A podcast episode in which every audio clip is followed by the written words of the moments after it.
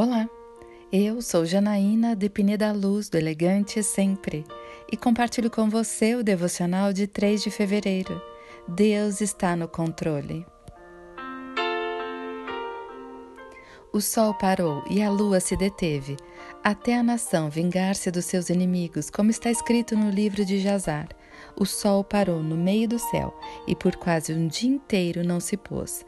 Nunca antes nem depois houve um dia como aquele quando o Senhor atendeu a um homem. Sem dúvida, o Senhor lutava por Israel. Josué 10, versículos 13 e 14.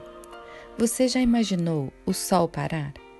Pois foi isso que aconteceu quando Josué clamou ao Senhor para que o sol parasse. Ao lermos isso, parece uma história de filme, mas precisamos nos lembrar que tudo está sob o comando de Deus, inclusive a natureza. Ele faz a chuva cessar ou cair, o dia passar devagar ou rápido. Quando vemos uma tragédia natural, podemos pensar onde está Deus?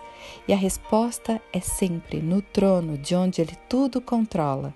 Quando a tempestade parecer vencer sobre a sua vida, ouça Deus dizer: Olhe para o alto, filha.